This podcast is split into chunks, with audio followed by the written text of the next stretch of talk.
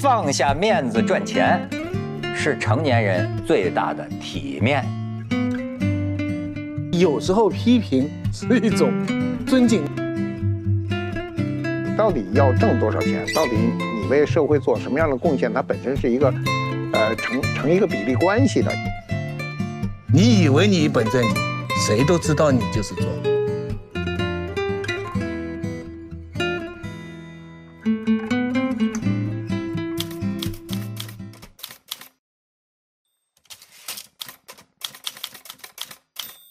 放下面子赚钱，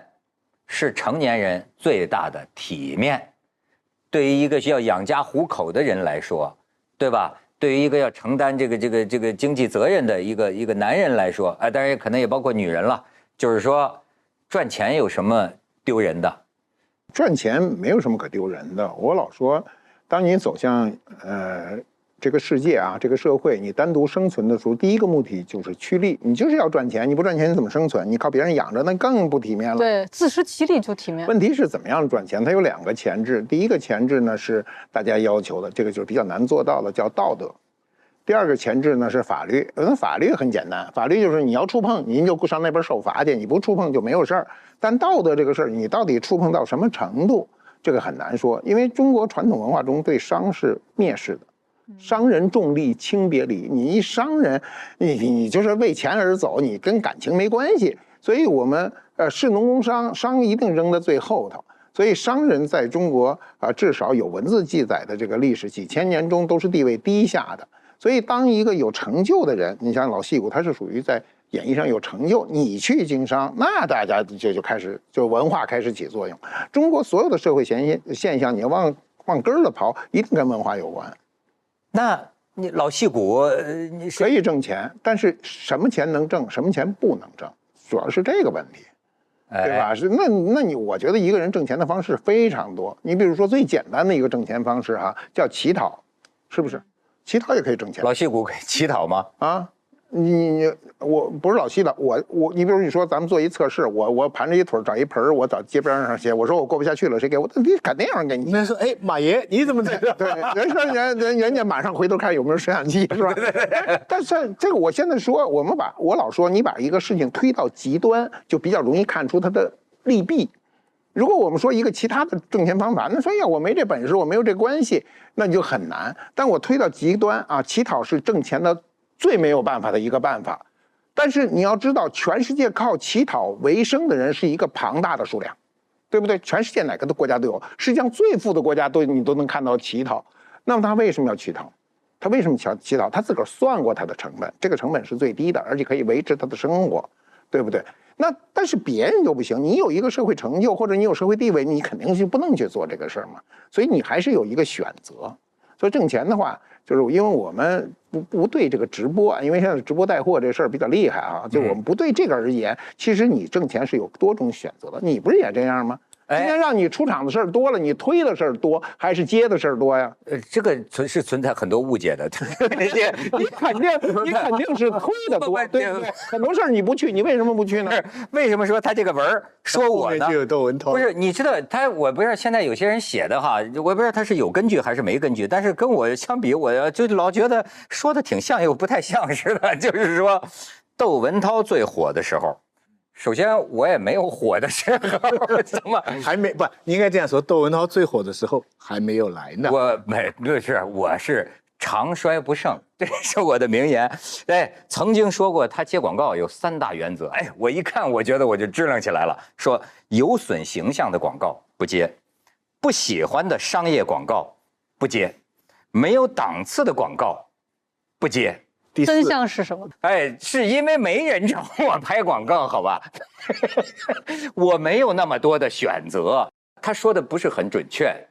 但是呢，他确实又有一种本质上的准确。我是经历了这样一个过一个一个过程。但是你比如说，但是当他母亲突生重病，需要一大笔钱的时候，他又开始松口。接的都是他之前绝不会接的广告。实际上，这个时候呢，我是有了这个心，但是这个时候呢，找我来了。找我拍广告的人比以前还少，然后甚至连别人的婚礼主持他都不放过。人家找你那我可，真没有，那我可真不是，我还是特别小的时候去帮别人主持过这个呃这个婚礼，也没人请我呀，主要是主要是请不起，这个很简单。你比如说，呃，你老公当年跟这个小刚也比较熟，呃，你你在他们这个圈子里老听他们聊，你这个台湾长大的，呃你现在对他们聊的这套嗑能意会了吗？我告诉你哦，我我是属于那种男人的局，我老公的局，我基本是不参加的。你知道，因为哦女人在男人的局里面，男人有很多话是不好说、不方便说，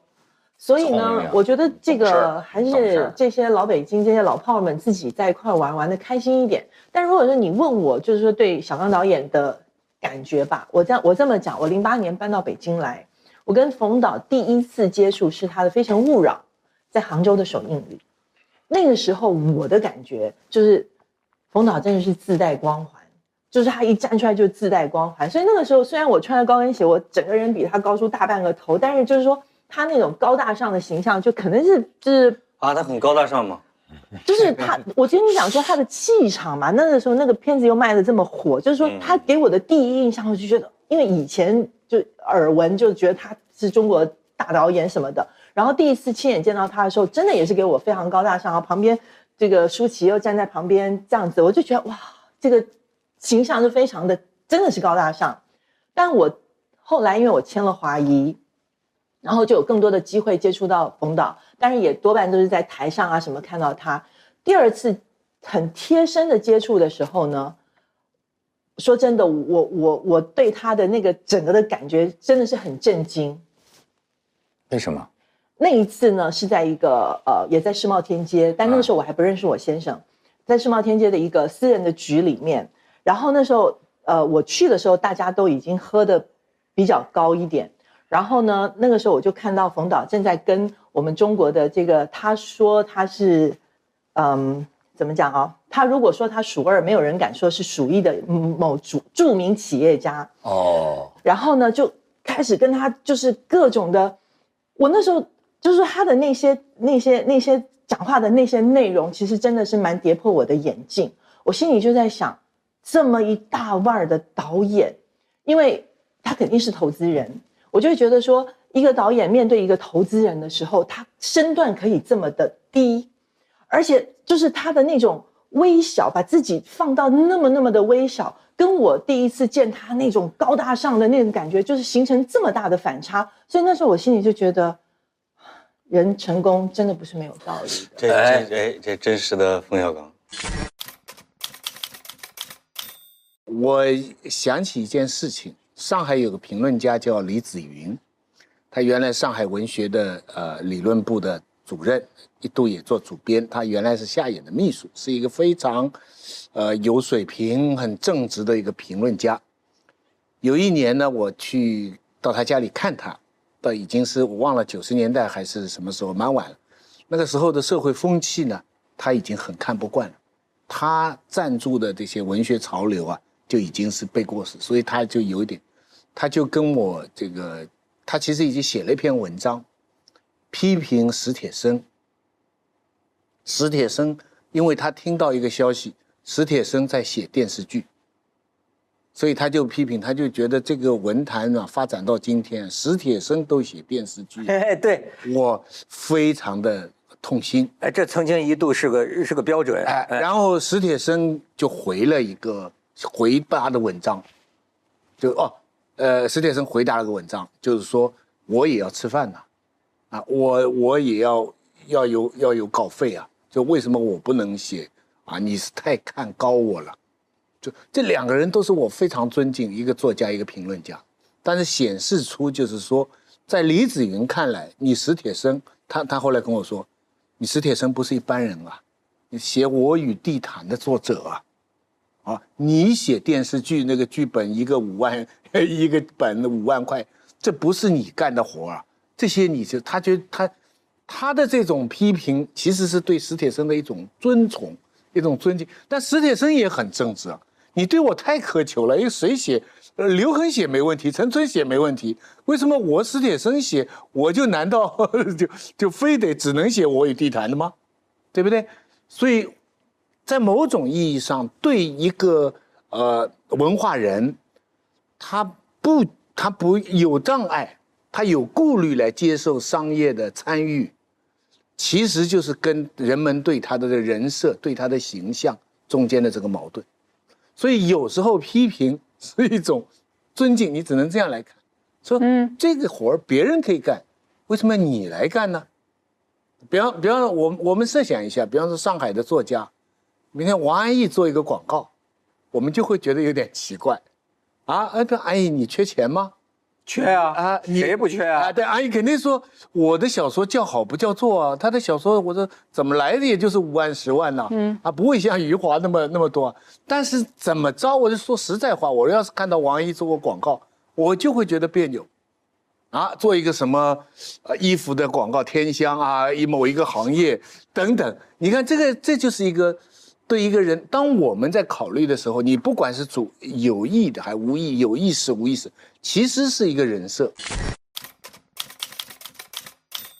我觉得真的是，就从综艺节目里学到了一些好的，但是学到了一些糟的。就是说，你这个体面何在？因为我做过多年这个 主持人了，就是说，现在我们有请著名作家马家辉登台，你还不能马上登台。咣咣咣咣咣咣咣，就像鬼子进村了。我这时候在想，我怎么没得到这种待遇？就不是就转球的那个 那个那个灯啊！你想，你一个学者，你来给大家讲讲历史。碰到这种情况，我觉得难免啊，去任何情况，那像你们刚说的那种不自在的感觉哈，那我我一度也有。著名的文化我觉得大家有时候只是一个套路嘛，不要太把自己当回事啊。比方说，别人介绍我的时候，别人其实也不是不一定讲真话，而介绍你的那个人也知道自己不在讲真话，他可能没时间准备啊，所以大概 Google 呃搜索一下，然后就讲个套的套话，然后观众所谓粉丝也没有太当真啊，也没当你当你是著名文化人，没有，他可能我要就就是一个标签嘛。你说的这么一本正经，你以为你一本正经，谁都知道你就是装，对，对不对？然后呢，他也知道你们知道我是装，嗯，我们也知道他知道我们在装，你明白吗？木星说嘛，我们讲过好多遍，骗子骗骗子，嗯，对不对？我在骗，你知道我在骗，你也在骗我，我也知道你在骗我，骗子骗骗子。当年的这个杜月笙不是在上海混嘛，就讲三个面子，人生要吃三碗面，你记得是什么吗？体面、嗯场面、情面，嗯就是这三碗面。然后呢，你比如说杜月笙照顾，就说当时啊，这个抗战胜利以后，四川发水灾，然后呢，那个时候还要参议会，四川参议会的议长到上海这个求援，就说你这个赈济灾民呐、给我们这这要要钱嘛。但是当时的上海市长叫吴国桢，这个吴国桢呢，这个软磨硬扛的就就就就给推了。推了之后呢，这个这个议长呢就找到杜月笙，杜月笙就说：“哎，能不能就帮忙？”杜月笙就说：“啊，这个事儿我可以办。”他说：“但是呢，我得让这个孔祥熙，当时孔祥熙好像是司法院长还是什么，他去找孔祥熙，他跟跟跟跟孔祥熙说说，孔先生啊，这个事情赈灾的事情我来出钱，我来操办，但是呢，你必须你呀、来请这个客，来来来做主，你要带我出头。于是孔祥熙也很高兴啊，就请了这这个议长啊、上海市长吴国桢呐，这都在一桌上。孔祥熙就是说，哎，这个事情一定要办好。然后呢，这杜月笙站起来说说，哎，有这个孔院长给我们这个号令，小弟我呀，一定把这个事情操办的这个妥妥善善，一定要把赈济灾民的工作完成好。哎，那篇文章呢，还只是说说，你看这个这个这个杜月笙多会给孔祥熙面子啊，呃让孔祥熙多开心呐、做善事他做了实事孔祥熙得个名，你觉得他是多多给孔祥熙面子？其实我觉得还有另一层，就是啊，嗯。因为这个吴国桢把这个事儿给推了，如果我这个杜月笙接手过来去做，那不是不给这个上海市长面子吗？对。但是我现在把这个孔祥熙请出来，哎，是他让我办的，这个事儿你看，这个就是场面、情面、体面，这不都是照顾吗？对，那打点周到，很多这种故事啊，像有有那时候，其中一个是一个作家哈，搞电影的，反正有个事情去见杜月笙，去了杜公馆，作家在那边等，等了半小时啊，杜先生才出来，穿着长衫什么，他已经脸都黑了，那个作家嘛，像我一样脾气不好，这样脸都黑了，想走了，然后呢，杜月笙马上在他起来说要走以前，先说：“那梁先生，哎，对不起，对不起，让你久等，我晚了，为什么？因为你是写作作家、文化人，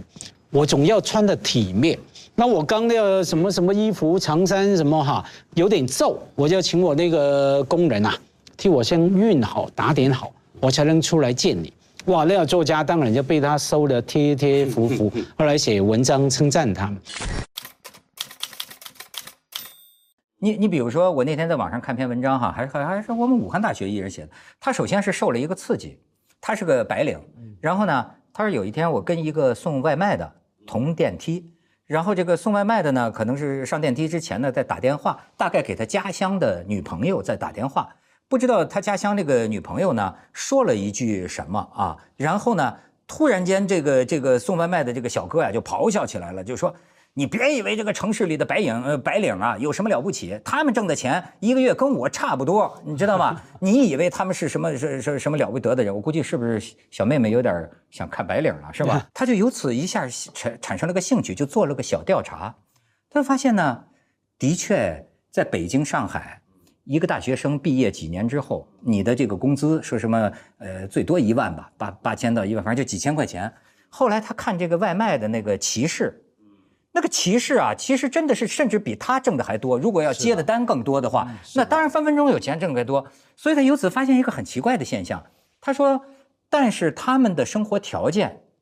你看，他发现这个白领，就他他他他说他自己和他周围的一些呃人哈，他说我们呢挣几千块钱，在北京上海，我们愿意花三分之一的钱租房子。当然也是很小了，但是毕竟就是说，呃，愿意花到两千块钱、三千块钱，甚至就是收入的三分之一，用来每个月租房租。他说那个往往很多送外卖、送快递的，他们的想法也许不是留在这个大城市，他是到这儿来挣钱。所以呢，他虽然挣钱跟你这个小白领差不多，但是呢，他可能就到那种群租房啊，就五百块钱一个床位，就就像你说的劳动法、人权不允许这样。可是某种程度上，他自己要这样，他要用最少的钱来干这么几年，把钱攒出来，我可以忍受牛马一样的这个这个环境这就是生活这。就是中国人的幸福感是在未来的嘛？哎，义军，你觉得现在年轻人当中他们对职业有有没有体面这个概念？哎，我觉得有，就说哪个更好的吧，就有会觉得做哪些工作是体面？我觉得特别令我惊讶的一件事情是，现在年轻人越来越多喜欢去大厂嘛，就是大的牌子的，就是大的企业、大的平台嘛。嗯我就我经常跟我身边的年轻人说，我说我现在你要跟我说这些就是名头特别大的企业、特别大的平台，我说我真不会想去，因为我自己的个人经验，我会觉得，那你耗在那儿更多的精力是周围的人啊。不是你的才华，而是你跟周围的这个人事关系啊，什么什么这种东西，就是我个人提啊。但对于年轻人来说，他还是很羡慕那些东西的，就是我能跟这个牌子结合在一起。一说我是某某企业，一说我是某某，他还是有一种荣荣誉感，或者有保障，有有安全，也对有两个建议呢，我是很痛苦的给学生们的，嗯就是有两个建议，就是说我实际心里是不认同的，但是为了他们的好，我只能劝他们。为什么呢？学生第一个会问题，如果他选大学，他中学成绩很好，他选大学，他是选专业好的呢，还是选这个大学的名气大的？嗯哎，就是这个很多人在高中的时候就要讨论嘛。那比方说，他他查得出来，比方说某一个专业我要读农农学院，对吧？可这个农学院 Cornell 最好，好，那我要考 Cornell，但是他这个成绩呢，他也可以进 Harvard。嗯那从专业职业的这个这个责任来说，我应该建议他选专业。这个你一辈子的事业，你你的 Cornell 的农业是最好的，但是从现实的因素来讲，选有名的大学，因为出来第一份工，公司里面他不大看你读的到底是哪一个学院、哪一个系好不好，除非你读研究生、读博士，否则的他就看你这个这个学校、这个大学的名气。那这一条是我明知不对，我还和他们讲。第二条就更悲惨了，我一直跟学生讲，你要做好自己的专业，你做好自己的专业，成功了，赚多了钱了，出名了，这是最光荣的，就是我们刚才讲这个是这个，而且社会都是这样，是最理想的社会。跟他讲了，但是我也得给他说明，我们这一代辛辛苦苦做几十年，赚的钱。不如买个房子增值的钱。这个，因为我们确实处在一个呃高速发展时期啊，就是改革开放四十多年嘛，然后这个后二十年的，就是这个呃飞起的速度很快，所以裹挟在中间呢，很多人也赚了钱，有时候误打误撞的，比如买一房子后来挣了好多钱，啊，你买完房子后来发现旁边是个学区，原来没有学区概念的时候，这房子值不了啥钱，是吧？现在是学区房了，就变成值钱了。那么，那其实说来说去又落回一个主题，就是你到底要挣多少钱？到底你为社会做什么样的贡献？它本身是一个，呃，成成一个比例关系的，也不一定非得成正比。但是问题是因为我们今天的聚累呃聚集财富的这个形态呢，发生了巨大的变化，它跟以前的不一样。你以前你比如在中国古代社会中，乃至到了民国，它的财富积累需要漫长的时间。现在可能这人做公司，经常宣传三五三五年把公司做上市，一下就成为富翁了，这个就给很多人一个幻想，对不对？这有点像买彩票。对，这这个概率虽然低，但是它是一个现实，大家都看得见。在过去没有这种事儿，你过去那个那个那个有的那个呃贫贫贫农说那地主说的那主张，咱都十代人创下的财富，他都知道，对不对？你现在你这个时间跨度你是没有的。但是今天，如果把这种暴富的啊，暴富的生活中暴富的这种，这种心境啊，都给调整过了，一代人，那你找工作找什么工作都你都会觉得不好，那你就只好一个方法去创业，创业一定是死的多的这比例是百分之九十以上的。那肯定的，要把那个最初连就刚开始有的刚一开始就死了。仨人去存点钱，没几天就死。所以这就能回应你刚才说的这个去大厂，对，他自然也是有他的这个。不是去大厂，你如果现在你去大厂，你没有一个一个一个一个好的本事的话，你进去你从打杂去，这有一个悖论哈，就是越大的单位，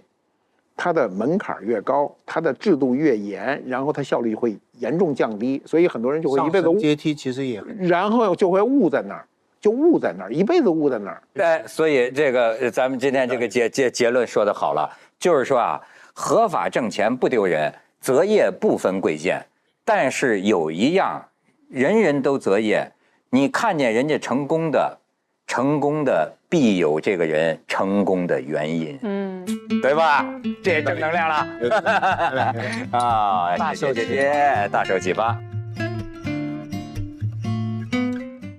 你的热爱正在热播。